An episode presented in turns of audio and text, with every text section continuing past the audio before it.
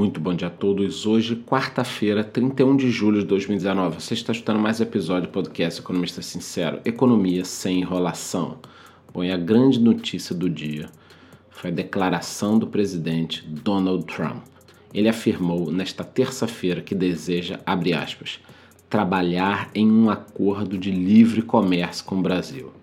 Bom, ele aproveitou também para elogiar o presidente Jair Bolsonaro para quem não está sabendo, o secretário de Comércio dos Estados Unidos, Wilbur Ross, estará no Brasil para se reunir com o ministro Paulo Guedes e com o ministro Tarcísio Gomes da Infraestrutura, e o assunto já deve ser esse acordo, tá? Eu não sei nem quantificar para vocês todos os impactos que um acordo desse porte poderia ter para a economia brasileira, tá? Ainda mais se as outras medidas do Paulo Guedes começarem a andar, o acordo com a União Europeia andar, o acordo com o Japão andar. Olha só, o potencial disso tudo é enorme. Bom, e o presidente do Itaú Unibanco, Cândido Bracha, afirmou durante a teleconferência com a imprensa, né, após a divulgação do resultado do segundo trimestre, que as reformas deixam o Brasil numa situação tão boa como ele nunca viu em sua carreira o banco projeta um crescimento de 0,8% para o PIB em 2019 e a Selic aí na faixa dos 5% até o final desse ano. Então vocês estão vendo, né? Quando eu falo todo dia aqui que o Brasil tem um potencial enorme, a situação está muito boa, vai melhorar demais, vocês não acreditam. Agora, quando o presidente do Itaú Unibanco fala, vocês acreditam. Aí fica a pergunta, qual a diferença entre o presidente de um dos maiores bancos do mundo e eu falando aqui no meu podcast. Tem brincadeira, né? Vamos lá. Hoje nós teremos a tal da Super Quarta-feira, tá? Que contempla três eventos. Quais são esses três eventos? Número um, divulgação dos juros americanos, onde todo mundo espera um corte. Então você que está estudando podcast já sabe que provavelmente teremos um corte nos Estados Unidos.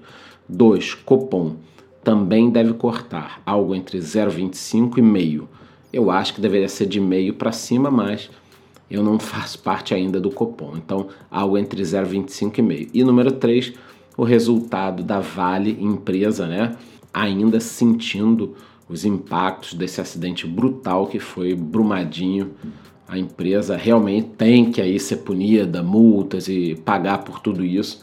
Afinal de contas, foi o segundo acidente no mesmo estilo, num curto espaço de tempo. Né? Sobre mercados, falando aí na temporada de resultados, a Companhia de Transmissão de Energia Elétrica Paulista dobrou seu lucro, atingindo 458 milhões de reais no segundo trimestre.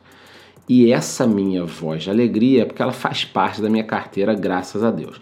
Se analisarmos a empresa no semestre, o crescimento foi de 82,5% no seu lucro, passando de 444 milhões para 811 milhões no semestre. Já o lucro da TIM teve um crescimento de 26%, chegando a 433 milhões no segundo trimestre, impactado pelo lançamento do TIM Família Black.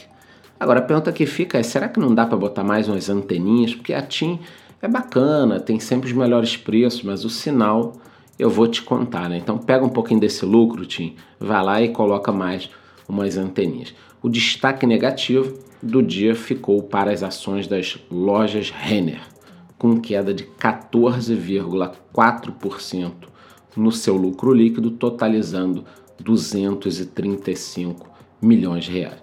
E amanhã teremos o resultado da Petrobras, tá? O Credit Suisse acredita que haverá uma melhora substancial nos resultados operacionais, fora a questão dos desinvestimentos que serão contabilizados apenas no terceiro trimestre. Sendo assim, eles colocam a empresa como recomendação acima da média, com um potencial de 40% de alta. Agora, falando sobre gente grande, né? A Apple teve queda. Ontem saíram os resultados, mas mesmo assim ela apresentou um lucro de 10 bilhões de dólares no terceiro trimestre do ano fiscal de 2019 deles. Tá? Isso é um recuo de 12,8 em comparação com 2018. Mesmo com essa queda, o mercado ficou animado e as ações subiram porque o consenso é de que a queda seria ainda maior.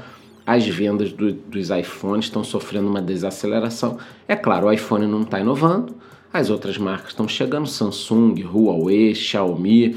Então a Apple precisa realmente daquele espírito inovador, fazer alguma coisa diferente. Não basta aumentar um pouquinho a tela, botar uma quarta câmera, um aplicativozinho. Parece que agora a Apple vai investir também em conteúdo. Eu li alguma coisa no sentido de podcast, mas a verdade é que a Apple está ficando para trás e nós já esperávamos isso com a morte do Steve Jobs. Eles estão conseguindo manter isso por um tempo, mas é muito, muito, muito difícil. No mercado de criptomoedas, o Bitcoin teve uma alta de 2,5% na madrugada, chegando a 9.700 dólares e volta a buscar aí, tentar buscar né, o patamar dos 10 mil dólares. Estamos de olho. Para encerrar, eu preciso falar com vocês sobre o susto positivo que o Banco Inter deu ontem na turma ao disparar quase 20%, mesmo depois de uma sequência de altas. O que ocorreu foi o seguinte: o banco japonês SoftBank simplesmente tomou para si nada mais nada menos do que um bilhão de dólares da oferta subsequente que o Inter fez, né? dando a impressão para o mercado que o preço ainda estava atrativo, porque ninguém paga aí um bilhão por algo que já está super valorizado. Então, para quem não sabe, o SoftBank é um dos maiores investidores nessa área de tecnologia do mundo. Ele ficará com 10% do Inter e eles também já fizeram recentemente um aporte na Nubank. Então, assim, eles não estão brincando na área, vocês percebem que eles estão investindo no novo mercado financeiro que vai chegar ainda, né? Vem crescendo, mas não dominou o mercado. Então, foi isso para quem tinha dúvida do que aconteceu ontem com as ações do Banco Inter. Tem o dedo do SoftBank. Agora o que nós podemos fazer é aguardar todas essas reuniões, juros nos Estados Unidos, juros no Brasil, mais resultados. E amanhã eu trago tudo para vocês em primeira mão no nosso podcast. Muito bom dia.